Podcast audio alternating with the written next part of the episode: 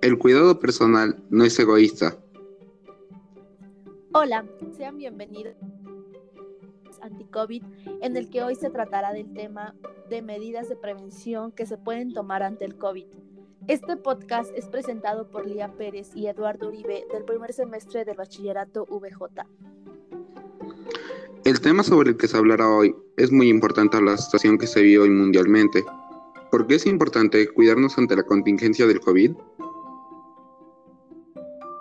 Pues es muy importante, ya que es un virus que puede causar hasta la muerte en los casos más extremos y si no tomas las medidas de prevención necesarias, sería más fácil de que te contagies. Es muy importante que te cuides, ya que si no lo haces, te podrías contagiar tú o alguien de tu familia, que puede formar parte de los grupos vulnerables que son personas de 60 años o más.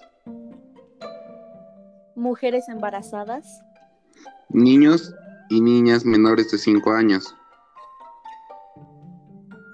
También es muy importante que te cuides, pues actualmente no existe ningún medicamento o vacuna para tratarlo directamente.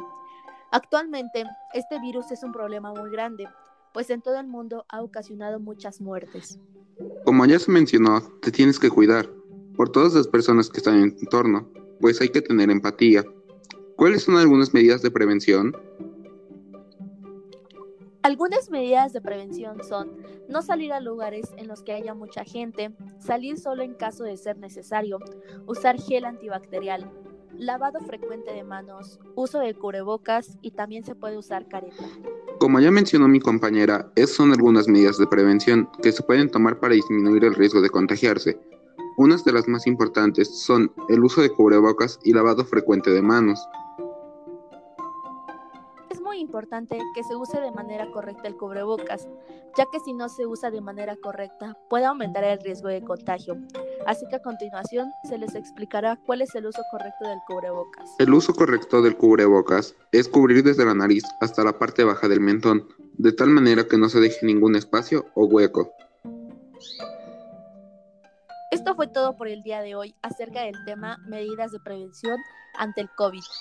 Gracias por escuchar este podcast.